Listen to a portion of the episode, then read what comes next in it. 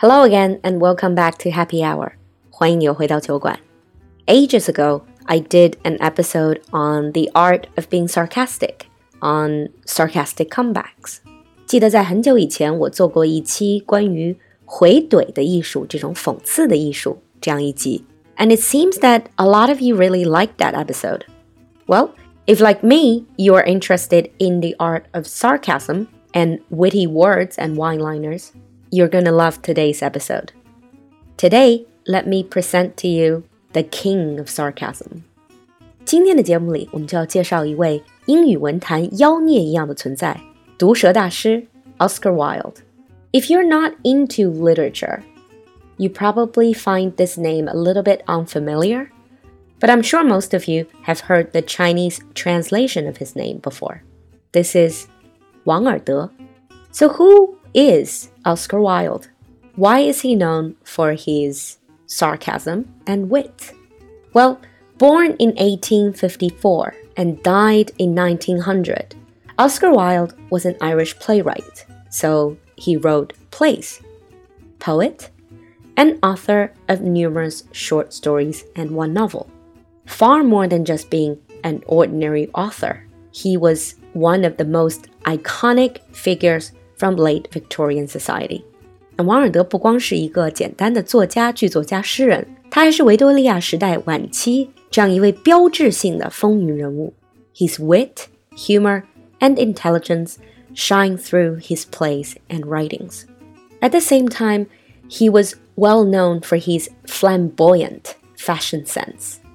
Flamboyant means he dresses in a way that is strikingly bold daring in very, very bold colors, very unusual design, very colorful design. Even nowadays, fashion world still takes inspiration from him. 当然，这样的一个大胆、新潮、语不惊人死不休的风云人物，也会招来很多的非议。Especially back then for his sexuality, because he was with another man.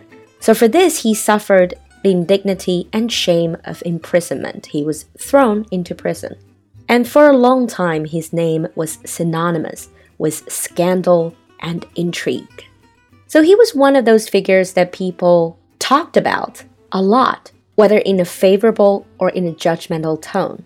And nowadays, he is remembered with great affection for his biting social criticism, wit, and linguistic skills. His biting social criticism. Biting. You know the word bite? Well, teeth can bite, but sarcasm, words can bite as well. So biting social criticism. 这种很辛辣、一针见血的社会评论、社会批判。Wit, this is usually very intelligent humor, and linguistic skills. He was a master of words. Apart from English, he was fluent in French, German, Italian, and ancient Greek, and was the king of sarcasm and witticism.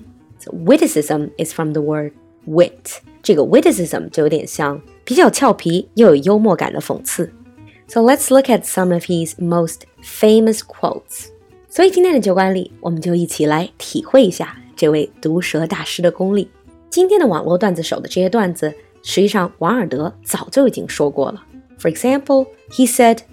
when I was young, I thought that money was the most important thing in life. Now that I'm old, I know that it is. When I was young, I thought that money was the most important thing in life. Now that I'm old, I know that it is. And he made fun of everything. He was sarcastic about everything. He made fun of his friends. He said, I don't want to go to heaven. None of my friends are there. At the same time, he made fun of his enemies. He said, Always forgive your enemies. Nothing annoys them so much. Always forgive your enemies. Nothing annoys them so much. 永远选择宽恕你的敌人，没什么比你的宽恕更让他们闹心的了。Sometimes he says things like a mischievous little child. For example, he said, Always borrow money from a pessimist he won't expect it back。借钱呢，别忘了找个悲观主义者，反正他也不会指望你还了。 always borrow money from a pessimist. He won't expect it back. He was also very good at playing with words. For instance, he said, Some cause happiness wherever they go, others whenever they go. Got it? Listen to this again.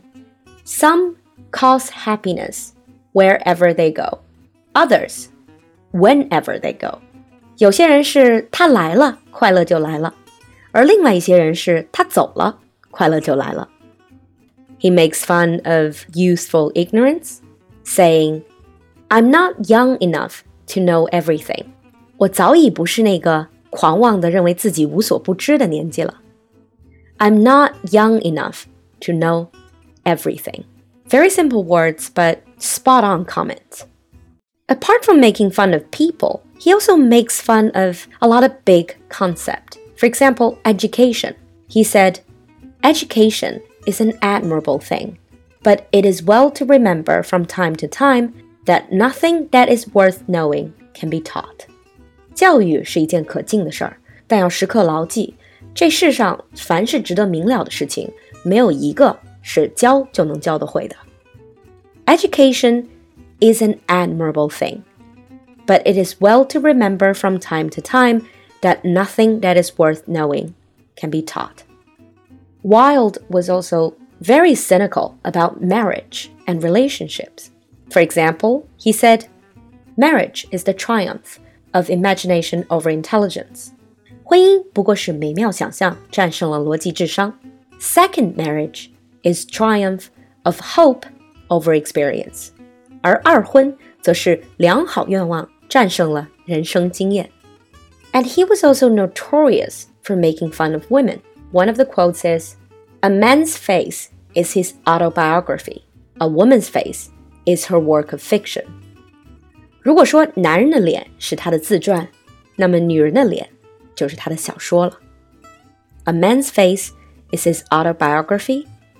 A woman's face is her work of fiction. From the fact that he made fun of practically everything and every concept, you could guess that he thought very highly of himself. 王尔德呢是这么一个非常可以说是非常自恋、自视甚高的一个人，有一种众人皆醉我独醒的感觉。He said things like, "Whenever people agree with me, I always feel I must be wrong." And remember, I said that a lot of people criticized him, judged him for his lifestyle. To that, he said, the only thing worse than being talked about is not being talked about. 比起被人评头论足、被人忽视遗忘更糟糕。The only thing worse than being talked about is not being talked about. But just when you start to think, oh, this guy is so annoying, he also made fun of himself a lot. He said, I can resist everything except temptation. 我能抗拒一切，除了诱惑。I can't resist everything except temptation. Or I am so clever that sometimes I don't understand a single word of what I'm saying. 天才如我，有时候我说的话连自己都听不懂了。I'm so clever that sometimes I don't understand a single word of what I'm saying. Apart from being sarcastic and just witty, Wilde also came up with these sentences that when you read it and you think, that is so very true, it's almost like he could read our innermost secretive thoughts. 我们作为人类的一些小心思也被他洞察殆尽。For instance, he said, "It's very easy to endure the difficulties of one's enemies. It is the successes of one's friends that are hard to bear." 我们经受得住敌人的挑战，却很难接受朋友的成功。It's very easy to endure the difficulties of one's enemies. It is the successes of one's friends that are hard to bear. Or something like this The nicest feeling in the world is to do a good deed anonymously and have somebody find out. 这世界上没什么比匿名做好事却被人家发现 更爽的事儿了。the nicest feeling in the world is to do a good deed anonymously and have somebody find out. Now, if you think that Oscar Wilde was only good at being sarcastic, you might be wrong. because occasionally he did come up with very inspirational sentences. 他有的时候也会有非常励志的鸡汤。 and some of these are so popular in English speaking countries, people tattoo these sentences on themselves. So let's end today's program with a few of those. The first one is Be yourself. Everyone else is already taken. 走你自己的路吧，因为别人的路已经有别人在走了。Be yourself. Everyone else is already taken. To live is the rarest thing in the world.